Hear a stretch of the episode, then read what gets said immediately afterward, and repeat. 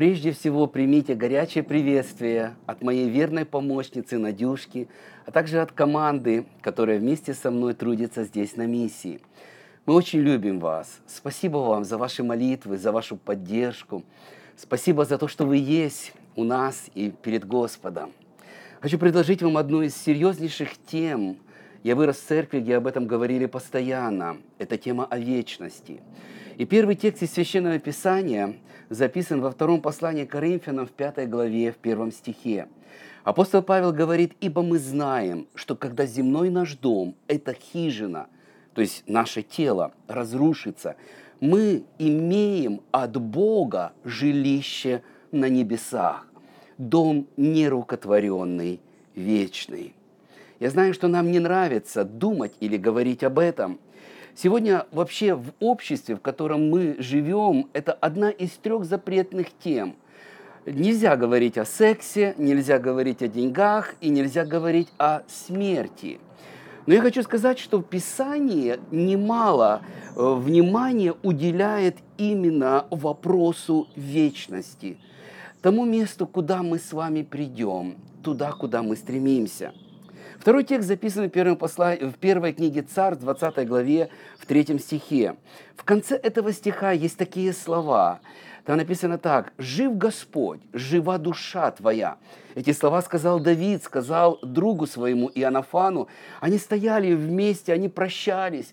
Давид жаловался на то, насколько сложная и тяжелая судьба у него. И у него, правда, было очень много печали, трудностей, потому что сам царь, он поставил задачу перед собой убить Давида, хотя Давид не сделал ничего плохого. Давид, молодой парень, помазанный на царство, который, который любил Господа, который поклонялся Богу. И вот он стоит вместе с Иоаннафаном, с другом своим, и рассказывает, как ему трудно, как ему страшно. И он смотрит в будущее и практически не видит его. И потом он говорит такие слова. «Один только шаг между мною и смертью». Я скажу вам, как я это слышу. Я слышу это так, что жизнь настолько хрупка, она настолько быстротечна, что сейчас я живой, и я дышу, но буквально через одну секунду или через одну минуту может случиться что-то, и меня больше не будет в живых. Один только шаг между мною и смертью. Я не знаю, осознаете вы или нет, но на самом деле эту фразу, которую сказал Давид, мы можем смело отнести и к, к, к самим себе, и к нам, к нашей жизни. Это означает, что мы, никто из нас не может дать гарантию, доживем ли мы до сегодняшнего вечера. Мы не знаем, что будет с нами завтра, или через неделю, или через месяц. Один только шаг – вы знаете, в другом месте в Библии написано, что мы теряем лета наши, как звук. И когда я слышал людей в возрасте, в золотом веке, которым уже и 70, и 80, и может быть больше, многие из них говорили мне такие слова. «Пастор, ты не представляешь, моя жизнь пролетела просто как один звук». Мне все казалось, что я еще молод. Мне казалось, что я столько еще смогу сделать. Но по факту, когда я смотрю в паспорт или в зеркало, я удивляюсь.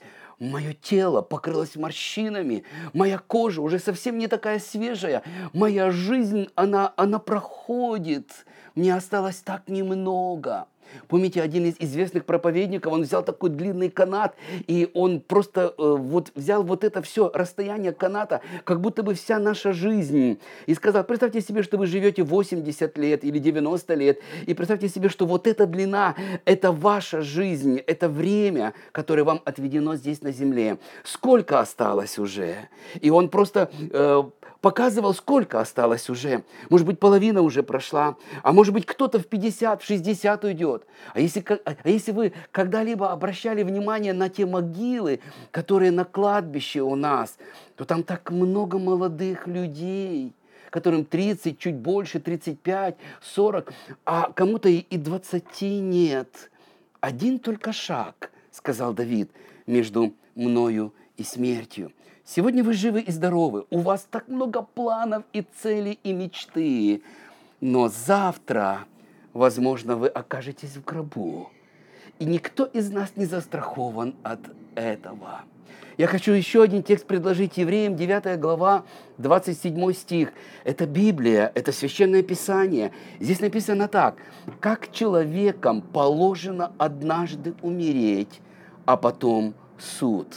Я бы сказал чуть-чуть по-другому, потому что разные переводы, они показывают эту мысль, что каждому человеку, и тебе, и мне, всем нам придется пройти через это. Нам всем положено однажды умереть, а потом суд. Две вещи, которые Библия говорит, произойдут с нами, хотим мы этого или нет. Первое – это смерть. Второе – это встреча с Богом и суд. Умирают все. Умирают каждый первый – не каждый второй и третий, но каждый первый. И богатые, и бедные, и молодые, и старые, и обеспеченные, и нищие, и ученые, и необразованные. Очень недавно в ленте Facebook я увидел фотографию, раскиданные деньги э, в отделении э, больницы, и люди стоят вокруг, врачи, медсестры и просто больные, стоят в таком недоумении – Оказывается, женщина буквально несколько минут назад выбежала из кабинета с воплем и криком, зачем же нужны мне тогда эти деньги, если вы не можете мне помочь и вылечить меня от моей болезни. И достала из сумки целую пачку и выбросила, и выбежала оттуда. Ни деньги не помогут, ни связи не помогут, когда приходит тот день, когда приходит время, тогда каждый из нас неминуемо покидает этот мир. Я помню, когда мне было 13 лет, и в, это, в этом возрасте, в городе, в котором я рос, было землетрясение. Я не ходил тогда с Господом так, как сейчас хожу уже на протяжении последних 40 с чем-то лет. Но в 13 лет я так чуть-чуть дистанцировался от церкви. Я не был грешником ну, в том понимании, в котором сегодня люди понимают, что такое грешник. Но я не был э, таким последователем Иисуса. Я пытался выбрать себе жизненную дорогу. И вдруг в один вечер, это было вечером, люстра в, нашем, в нашей комнате стала трястись в зале. Люди стали кричать вокруг.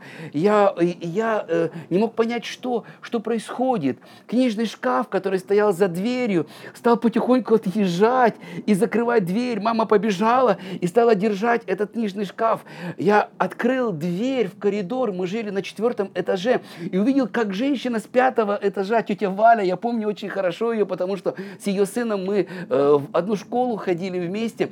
Она бежала, у нее какая-то сумочка была э, прямо вот здесь, значит, значит, в руке, и она была открыта, и сумочки падали, падали изделия золотые. И муж ее бежал за ней, наклонялся и говорил, Валя, Валя, ты все теряешь.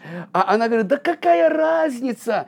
И бежала вниз, какая-то суета. Люди говорили, выбегайте, выбегайте, землетрясение. И я помню состояние моего сердца. Я помню, как страх в этот момент овладел мною. Я подумал, если я сейчас встречусь с Богом, я, скорее всего, не буду спасенным. Я не хочу идти в ад. Я не хочу идти в ад. Я стал отца искать. Я открыл дверь на балкон и увидел, что отец стоит на балконе, прям с поднятыми руками. И я услышал, как он говорит, Иисус, если это ты идешь, гряди, мой Спаситель, я жду тебя.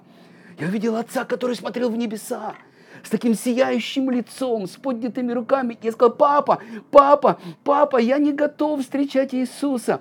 Он обнял меня, наклонился ко мне и стал спрашивать, что с тобой, сынок? И я стал говорить, папа, я, я, я не жил с Богом это время. Никогда не забуду ту ночь. В ту ночь я посвятил свою жизнь Иисусу.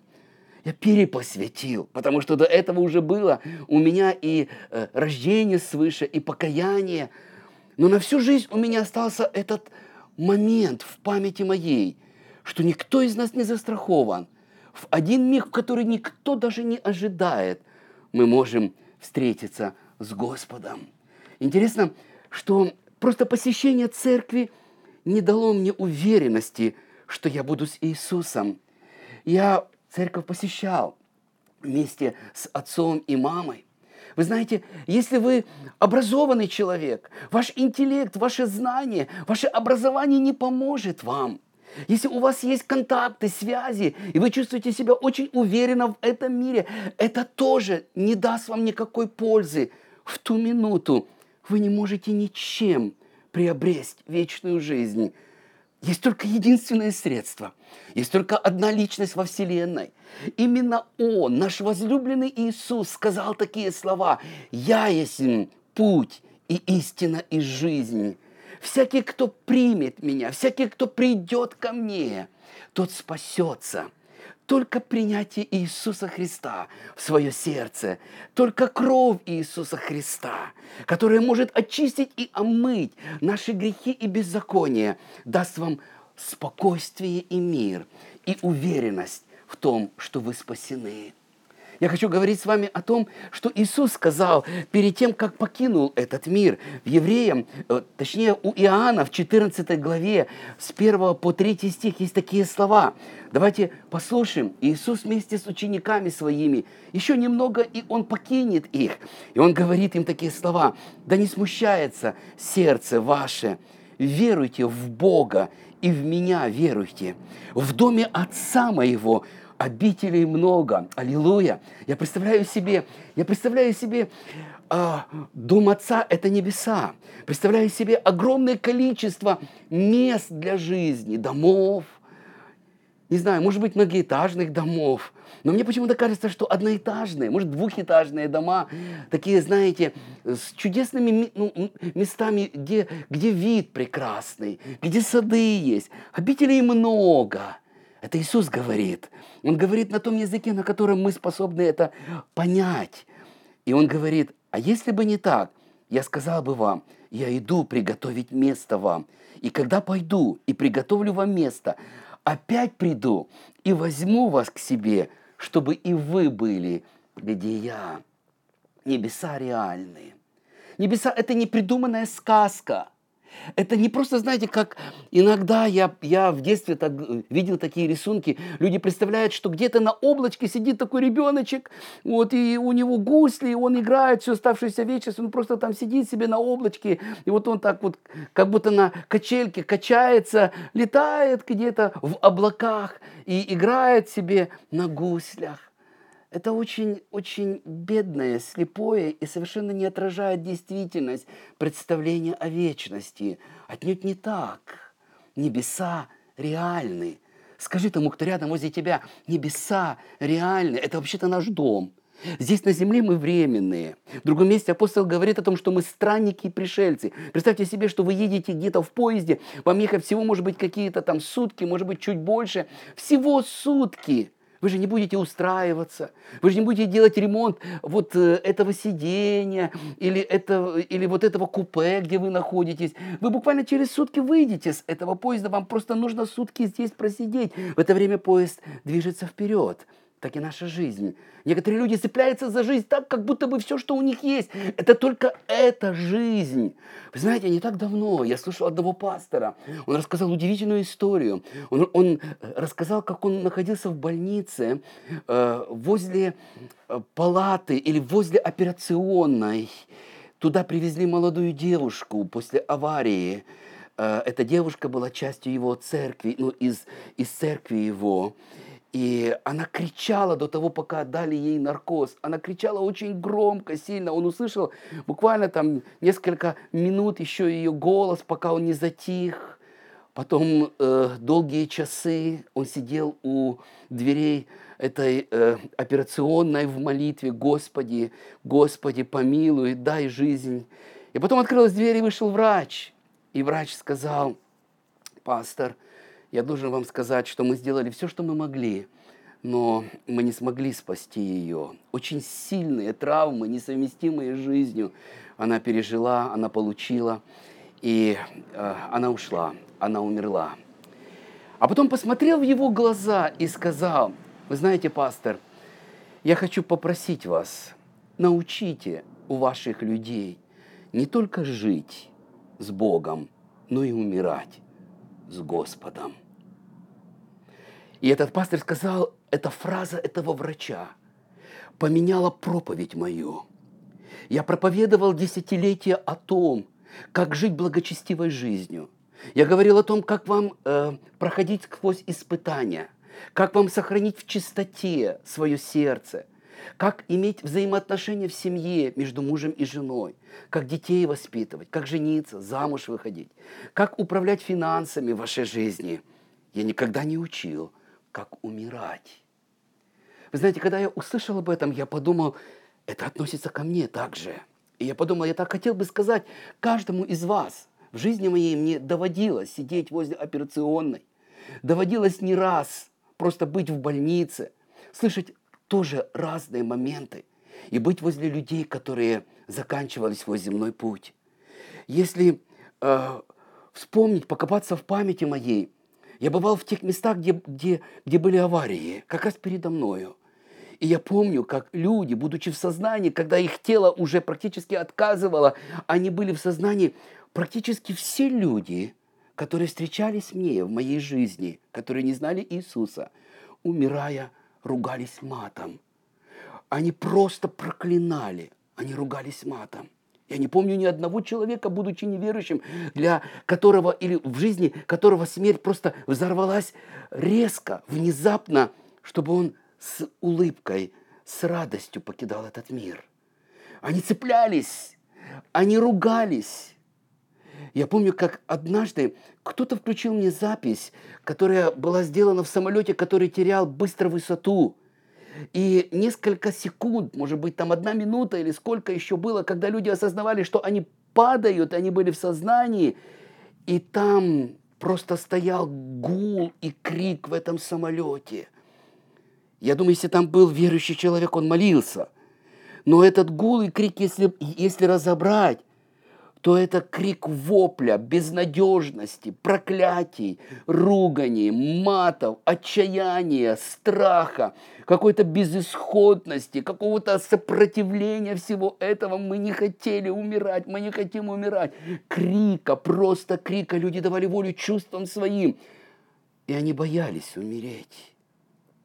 Вы знаете, э, нам нужно, христианам, знать, что небеса реальны. И нам нужно знать, что происходит с нами, когда мы умираем. Я хочу несколько минут уделить тому, э, вот этому важнейшему аргументу, что вечность, небеса – это реальное место. Это не придуманное людьми, которые там в монастыре сидят где-то и думают, здесь так плохо, я когда-нибудь буду там, на небе. Это реальное место. Я дам вам несколько аргументов этого. Один из них записан в Деянии в 7 главе в 55 стихе. Там речь идет об, об, об, э, о первом мученике, который умер эм, за Иисуса Христа. Его побили камнями. Его звали Стефан. И вот посмотрите, что здесь написано – Стефан же, будучи исполнен Духа Святого, его убивают. Прямо сейчас его убивают. Его, э, он на, на эшафоте, то есть его, его еще чуть-чуть, еще пару камней, и он умрет. Он терпит невыносимую боль. И в это время он исполнен Духа Святого. Вот, вот, вот что ценно. Вот обратите ваше внимание на это. Исполнен Духа Святого возрев на небо, увидел славу Божию и Иисуса, стоящего одесную Бога. Вы знаете, что дальше он сказал, прости им, Отче, ибо не знают, что творят. Он повторил слова Иисуса, потому что когда Иисус умирал, он точно такие же самые слова сказал.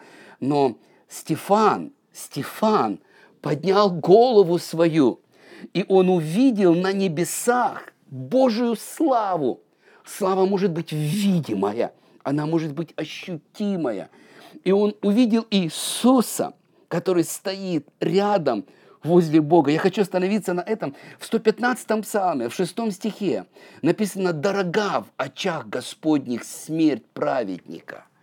Слово «дорога» описывает, что она незаурядная, необычная, не просто бытовой момент какой-то – я лично верю, что не только когда Стефана побивали камнями, Иисус встал, чтобы принять его.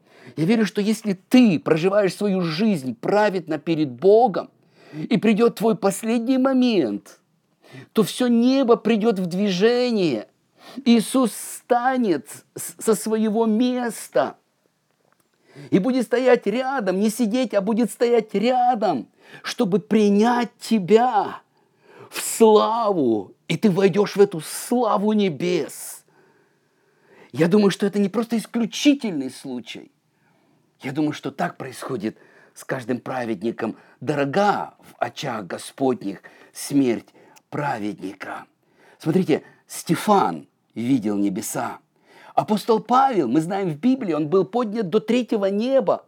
И он говорит, я знаю человека в теле или вне тела, знаю, что он был поднят до третьего неба. И он описывает небеса, и он говорит о том, что не видел то глаз, э, не, не слышало то ухо, и на сердце человеку не приходило, что Бог приготовил любящим его. 1 Коринфянам 2.9. Это означает, что он даже не мог описать, что он увидел там на небесах. Вы знаете, что Павел был одним из мудрейших людей за всю историю человечества. Люди до сегодняшнего дня читают Библию, послание апостола Павла и удивляются. Он был мастером слова. Если он хотел что-то сказать, он мог сказать. Сегодня мы с вами зачитываемся его, его э, трудом, его трудами. Но он не мог найти слов, чтобы описать то, ту славу, то, что ждет нас на небесах. Все, что он сказал, что вы можете представить себе. Представьте себе самое лучшее место, которое вы только могли бы представить. Я не знаю, что это. Может, ручеек течет, лес, может быть, я не знаю, э, сад едемский. Как бы вы это ни, ну, как бы вы ни представляли, дайте волю воображениям вашим. Представьте себе самое лучшее место. Самое-самое желанное – Самое-самое прекрасное место, которое только ваше сознание могло бы представить. А потом послушайте, что Павел скажет. Он скажет, и близко, и в половину ты не можешь даже представить себе то, что Бог приготовил любящим Его. То глаз не видел, то ухо не слышал, тебе даже на сердце это не приходило. Ты даже не можешь представить себе. Небеса реальны – и я хочу, чтобы сегодня вы снова и снова поклонились нашему Господу, который приготовил это место для нас, для тебя и для меня. Небеса реальны. Не только Стефан, не только Павел, но и апостол Иоанн, он был на небесах. В книге Откровения он описывает небеса. Есть целые главы, которые посвящены этому описанию. И мы можем видеть 21 глава книги Откровения. Там он говорит, новое небо я увидел, новую землю. Прежнее небо, прежняя земля миновали. И потом он описывает, и он говорит, там есть город, город длиною, как, как прямоугольник, и длина этого города и ширина 2200 километров. Он называет этот город Новым Иерусалимом.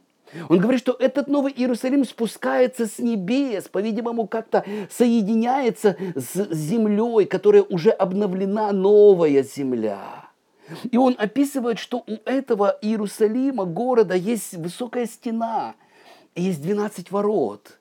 И возле каждых ворот, на двери, на воротах жемчужно написано э, название этих ворот по числу колен Израилевых. И он описывает, что у этого города есть также э, основания, и они тоже, он описывает, какие эти основания. И он говорит, что там э, есть 12 э, оснований. И он говорит, Тут столько, столько названий новых, и он описывает, из чего первое основание, из чего второе, из чего третье, из чего четвертое и так далее. Основание первое – яспис, второе – сапфир, третье – халкидон, четвертое – смарагд, пятое – и он описывает каждый, каждое основание.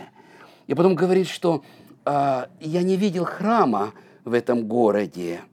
Почему? Потому что Господь Бог, Вседержитель, храм Его. Вы знаете, небеса настолько прекрасное место, что мы с вами даже представить это не можем. Но небеса, ну, они таковы, они настолько прекрасны только потому, что на небесах есть Иисус Христос. И он описывает, и он говорит, ибо Господь Бог Вседержитель, храм Его, и Агнец. То есть Иисус там. И вы знаете, что небеса – это не только прекрасное место, потому что там много обителей, там есть улицы. Золото вообще-то это дорожное покрытие там. Там написано, что там улицы золота. То есть самый дешевый материал – золото. И там дома. И там, и там люди живут. И мы с вами там будем жить. Но самое великое, э, самое, самая великая ценность небес – это не дома, и не жемчужные ворота, и не надписи на, э, на этих воротах, и не улицы золота, и не обители, которых много, и не основания этого города, но самая великая драгоценность небес – это сам Иисус Христос, Сын Божий, Агнец. Если сегодня у тебя есть отношения с Ним, Он примет тебя в свои обители в тот последний день. Если у тебя нет с Ним отношения, ты, может быть, уподобишься огромной армии тех людей, которые в последний миг кричат, цепляются за жизнь, боятся, не знают, куда они идут и вообще, что ждет их впереди. Как важно примириться с Иисусом. Друзья, я хочу вам дать еще несколько характеристик небес, которые я выписал, изучая Священное Писание, и я очень быстро пройду, потому что следующий момент, на котором я хотел бы остановиться подольше, это не только, что небеса реальны и описание небес, но это также, что происходит с человеком, христианином, когда он умирает. Я хочу немножко об этом поговорить также.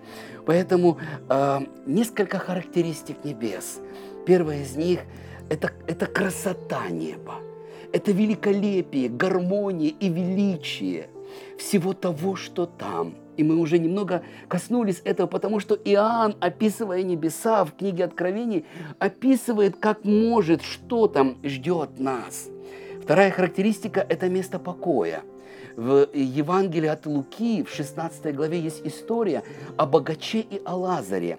И там сказаны такие слова. Там сказано, что когда 22 стих 16 главы Евангелия от Луки. «Умер нищий и отнесен был ангелами на лона Авраамова». Лона Авраамова. Очень интересно, это одно из, из слов, описывающих небеса. То есть его отнесли э, Лазаря, нищего, отнесли, а Авраам покоится там. Там не только Авраам, там другие праведники, там Давида можно увидеть, Моисея можно увидеть, Илью пророка можно увидеть, там апостол Павел есть, там много святых, которые жили до нас, они находятся в этом святом месте, а это место покоя. Там нет войн, там нет смерти, там нет болезни, там нет проклятия – там нет уныния, там нет депрессии, там нет самоубийства, там нет зависти, там нет зла, там нет мести, там нет депрессии, там нет глубокого отчаяния, там нет вообще никакого отчаяния. Написано в Библии, что Бог утрет всякую слезу с очей тех, кто там будет. Там место покоя вместе, вместе с Авраамом, Исааком и Иаковым. Итак, вторая характеристика, первая характеристика небес – это великолепие и красота и гармония, которую Бог, Бог, архитектор Вселенной, это сделал. И вторая характеристика – это место покоя. Третья характеристика – это место встречи, место воссоединения. Только представьте себе, что те святые, которые жили до нас, они, мы их встретим, они встретят нас – я знаю, что нашего сына, которого мы проводили в последний пункт, путь, э, вот уже 10 лет прошло, как его нет с нами, его звали Давид. Я знаю, что Давид там. Я знаю, что Давид будет встречать меня. Знаете, небеса становятся ближе, когда кто-то из родных и близких покидает этот мир и перемещается туда. И много других святых. Мой папа будет встречать меня там. Недавно я увидел в нашем семейном архиве молодую такую, ну, фотографию молодого отца, молодое такое сияющее лицо. И его глаза, мои глаза очень похожи на его глаза, они с искринкой, с огоньком внутри. Я долго всматривался и увидел, что я взял этот моего отца, Потому что в моем сердце есть огонь. Мне хочется передать этот огонь вам. Мне хочется сказать, что это не конец. Эта жизнь на земле не конец. Если вы плачете там у гроба вашего близкого или родного человека, или, может быть, вы где-то в больнице или дома у одра вашего уходящего родного человека, держите его за руку, и вы чувствуете, что он покидает вас, и вы, и вы плачете, и вам кажется, это конец. Это не конец. Апостол Павел говорит, утешайте друг друга этими словами, а выше говорит о встрече, которая произойдет будет встреча. Это не конец. Это не конец. Я так хотел бы, чтобы этот огонек, вы, чтобы вот эту надежду, эту веру вы могли получить не от меня, может быть, через меня, но от Господа, через Священное Писание. Итак, это место встречи, там в присутствии Бога. Можете ли представить себе, вы увидите родных, близких. Может быть, кто-то из вас повернется и скажет, подожди, и ты здесь? Что ты здесь делаешь? Я хочу сказать им, что мы увидим некоторых людей, которых мы не ожидали там увидеть. И, может быть, есть те, которых мы вообще не хотели бы, чтобы даже знать о том, что они на небе. Они причинили нам столько боли и зла. И мысль о том, что Бог их помилует и спасет, она, нам, нам, нам не нужно это знать. И вдруг вы встречаете их там на небе. Вы знаете, Удивительно, в Откровении, в 21 главе, там, где э, описывает Иоанн небеса, там в 4 стихе есть такие мысли. Написано, «И отрет Бог всякую слезу с очей их, и смерти не будет уже, ни плача, ни вопля, ни болезни, э, уже не будет, ибо прежнее прошло». Слышите? Пятый стих. «И сказал сидящий на престоле, все творю все новое» прежнее прошло. Боль, предательство, обида, убийство, зло, ненависть, распри, весь этот букет дьявольский, прежнее прошло. То есть на небе, на небе, где Бог снимет завесу с нашего разума, и мы будем все видеть и все знать. Не будет ничего тайного, что не было бы явным. Но вот это чувство – который давал нам дьявол, или мы получили из-за предательства, из-за боли, из-за разочарования. И вот это чувство ненависти, прежнее, боль утрет, слезу утрет. Не будет этого. Прежнее прошло. Я не знаю, как это будет. Я думаю, что это будет удивительно. Я не могу представить себе, что в присутствии Бога вы будете, вы будете злыми на кого-то. Помните – только по благодати и по милости мы с вами окажемся на небе. Благодаря тому, что Иисус простил нас и очистил нас. Никто из нас, никто из нас, никто из нас не заслужил быть на небесах из-за наших добрых дел, из-за того, что мы Богу молились, из-за того, что мы Библию читали, это все нужно делать, но мы спасены исключительно по благодати – Итак, небеса – это место встречи. И это очень удивительно. Следующая характеристика, которую я хочу сказать, небеса – это место постоянного поклонения Господу. В Библии, в Откровении это описано тоже, потому что мы будем просто восхищаться им, и мы будем поклоняться Ему, и мы будем в действительности удивляться, потому что это очень атмосферное место – мы будем пропитаны радостью, ничего плохого, ничего негативного не будет нас наполнять.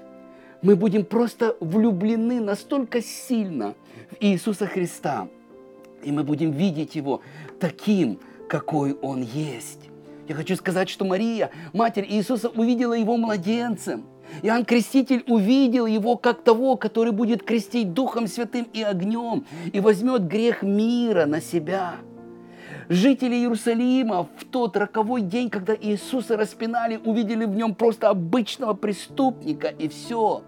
Ученики видели в нем учителя. А мы с вами, когда увидим Его, увидим Его во славе, и будем поклоняться, и будем возвеличивать Его. И последнюю мысль, которую хочу сказать о небесах, что мы не будем только поклоняться. Там все будет пропитано поклонением. Мы не будем только встречаться. Конечно, мы будем разговаривать и удивляться. Я думаю, мне, например, очень интересно было бы с некоторыми героями Библии пообщаться. Я всегда хотел э, пообщаться с э, э, Еремией. Мне интересно было, вот как это он, будучи пацаном, вообще услышал призыв от Бога. Познакомиться с ним хотел бы, поговорить с ними. Да и с Лазарем тоже интересно было бы поговорить, как это он умер, воскрес, а потом снова умер. Его же нет среди нас сейчас. И много других. Но я хочу сказать, что на небесах мы также будем, у нас будут тела другие, новые тела, такое же тело, как у Иисуса Христа. И мы будем, написано, царями и священниками, то есть мы будем править, мы будем заняты Потому что у Бога Бог творит все время новое, Он будет творить новые мира. То есть Он будет творить новые миры, Он будет, он будет управлять, и мы вместе с Ним будем не только поклоняться, не только жить в своих обителях, не только знакомиться, но вместе с Ним будем также разделять ту власть и ответственность, которую Он имеет и которую Он будет разделять вместе с нами.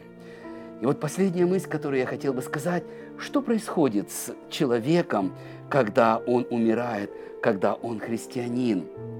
И знаете, снова ваше внимание хочу обратить на 22 стих 16 главы Евангелия от Луки.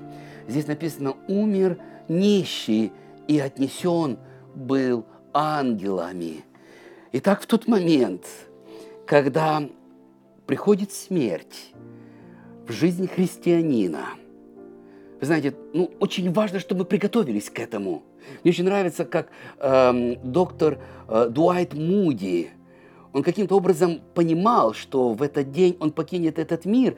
Он э, сказал своей жене утром, в этот день что-то особенное произойдет. Это день моей коронации. Я всю жизнь ждал этого дня.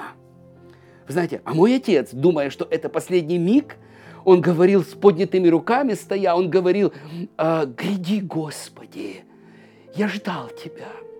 Иисус, это Ты идешь. Вы знаете, вот тот пастырь, который сказал э, или услышал от доктора, и потом пришел в свою церковь и начал учить церковь, как умирать, этот пастырь говорил, что когда вы покидаете этот мир, вы Читайте Библию, что происходит с вами. Вы в этот момент будете окружены ангелами, потому что Иисус встанет со своего места. И ангелы придут в то помещение или в то место, где вы находитесь, где последние минуты вашей жизни на земле происходят. Необыкновенный Божий свет, тот, который вы увидите, другие могут это не увидеть.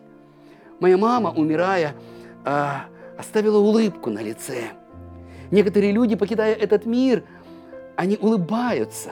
Почему? Потому что не только свет, но необыкновенный Божий покой, мир и радость наполнит ваше сердце. Слово смерть означает разлука, то есть дух будет разлучен от тела. В этот момент ангелы, ангелы подхватят вас, просто подхватят вас – подхватит, и вы станете подниматься. Возможно, вы увидите ваше тело, как многие, которые возвращались обратно после клинической смерти. Они описывают это, и они говорят, в тот момент, когда я поднимался от земли, я видел, я видел свое тело, но оно было холодным, безжизненным, таким чужим. И я чувствовал даже некой, некую брезгливость. Я, я, помню, когда, я помню, когда мне нужно было обратно вернуться, я не хотел. Почти все люди, которые возвращались обратно к жизни, они, они описывали этот момент, что их тело, потому что они получали моментально другое измерение и другое тело, которое несравненно лучше. И тогда ангелы подхватят вас, вы увидите ваше тело, увидите, возможно, тех, кто рядом. Кто-то, может быть, плачет, но ваше сердце, вы сами будете наполнены необыкновенным миром, покоем и радостью. И эти ангелы понесут вас. Иисус говорит, отнесен был Он, э, Он был отнесен ангелами на лона Авраамова понесут вас. Библия описывает, что существует три неба. Первое – это та атмосфера, которую мы видим, то, что люди способны вот увидеть ночью звезды, месяц, другие галактики, которые в телескопы возможно увидеть. Это первое небо, это наша галактика. Второе небо в Библии написано, что это Поднебесье. Это то место, где находятся демоны, где штаб-квартира сатаны. И только после второго неба вы приходите на небеса, в Божье присутствие. Только представьте себе, как вы в окружении ангелов – как вы несетесь, и вы проходите сквозь штаб-квартиру дьявола, сквозь поднебесье, сквозь второе небо, и вы поднимаетесь, и вы идете выше. Я думаю, что кто-то из ангелов, скорее всего, в этот момент скажет, это еще один искупленный, очищенный, омытый кровью Иисуса Христа. Бесы, трепещите, потому что Иисус победил в жизни этого человека. Он спасен, он Иисусу принадлежит. Вы не останавливаетесь, вы видите это зло, эту демоническую атмосферу, это царство бесов. В Библии сказано, что бесы все еще действуют в этих духах. Или, или вот в этом поднебесье эти духи действуют. Будет время, когда Иисус свяжет всех их и дьявола свяжет. Но сейчас еще не то время. И вы проходите сквозь это царство дьявола в победе, в окружении ангелов. И я представляю себе, как Иисус, стоящий там у престола, обнимает вас и говорит, зайди сюда, садись со мной на престоле. В Откровении написано, что Бог побеждающему дам, даст сесть с ним вместе на престоле, как и он победил. О, аллилуйя! Я не знаю, возлюбленные, что вы думаете об этом, но я скажу вам, что я действительно согласен с доктором Муди. Это будет день моей коронации. День смерти – это будет самый лучший день в моей жизни. это будет только вступление, потому что я только начинаю жить там. Только начинаю, вечность вся впереди. Никто никогда не сможет оторвать или забрать меня – оттуда я всегда буду с Господом. Вот что происходит с христианином тогда, когда он умирает. И последнее, что я хочу сказать, друзья, я не знаю, как вы, но я в последнее время, ну где-то, наверное, год, может быть, больше, когда я в тишине, когда я в тайной комнате, когда я утром встаю, и я молюсь на языках, вы знаете, как будто бы я слышу этот голос, голос вечности, который говорит, сын мой, еще немного и очень немного. Потерпи еще чуть-чуть. Потерпи. Есть еще судьбы, есть еще души, которых нужно спасти. Есть еще места, куда тебе нужно прийти, принести мою любовь. Есть еще то дело, которое ты должен сделать на этой земле, ради чего я тебя держу еще здесь. Есть еще задание, которое я дал тебе, которое ты еще не закончил. Потерпи еще. Еще немного. И очень немного. И я заберу тебя к себе. Возможно, это только у меня – может быть, кто-то из вас тоже может сказать, я тоже слышу, пастор, это в моем духе, когда я наедине с Богом, я тоже слышу этот голос вечности. Вы знаете, интересно, в Евреям э, в 12 главе там написано, что есть облако свидетелей. И когда Господь там на небе, они, они знают, что происходит на земле. Я могу это доказать в Библии. Они знают, что происходит на земле.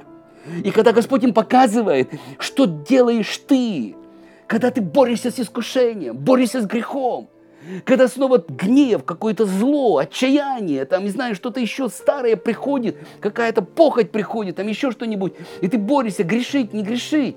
И, и, и, и в этот момент те святые, которые закончили свой путь, которые на престоле победителями сидят уже там, как победители, вместе с Отцом Иисусом, они, они облако свидетелей, они как будто кричат тебе и мне прямо с небес – еще немного. Не сойди с дистанции. Останься в вере. Терпи. Еще чуть-чуть. Оставайся в любви. Не позволь, чтобы отчаяние охватило твое сердце. Еще немного. И очень немного.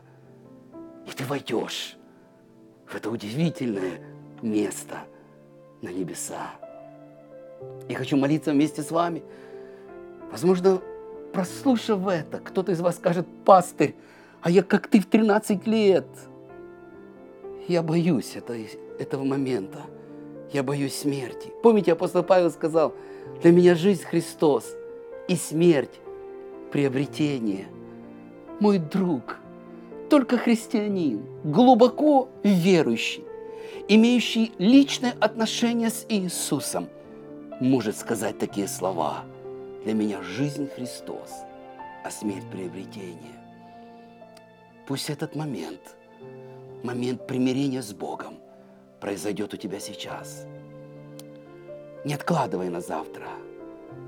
Помните, мы начали с того, как Давид сказал, что всего только шаг между мною и смертью.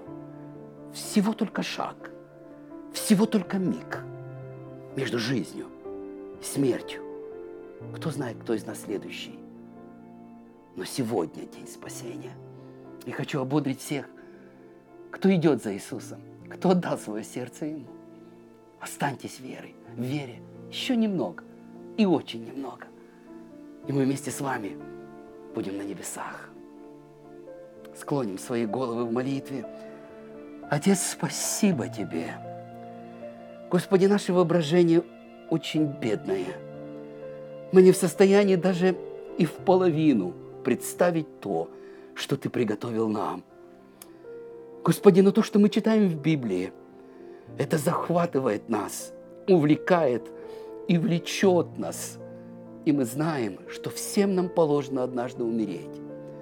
Господи, Научи нас не только жить на этой земле правильно, по Писанию, с Тобою, но и умирать с Тобою, но и переступать этот порог вечности с миром, с радостью. Господь, с уверенностью, что мы попадаем в Твои объятия.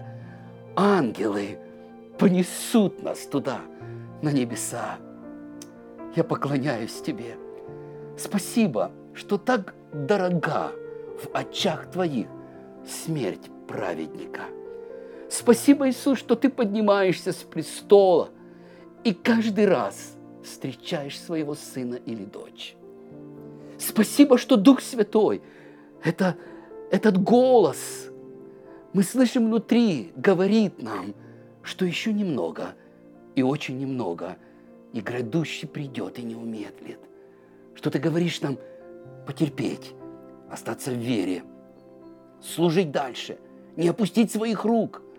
Господи, не отойти в сторону, не сдаться, но продолжать, продолжать, продолжать, чтобы вместе с апостолом Павлом сказать, я хочу приобретения, я хочу прийти на финишную прямую с победою. Аллилуйя, аллилуйя, аллилуйя. Я поклоняюсь Тебе, Господь. Боже, я благословляю каждого человека, кто слышит меня сейчас. И благодарю Тебя за то, что мы с Тобой будем в вечности. Благодарю и славлю Тебя во имя Иисуса. Аминь. Данный аудиоматериал подготовлен и принадлежит местной религиозной организации христиан веры евангельской пятидесятников «Церковь Завета».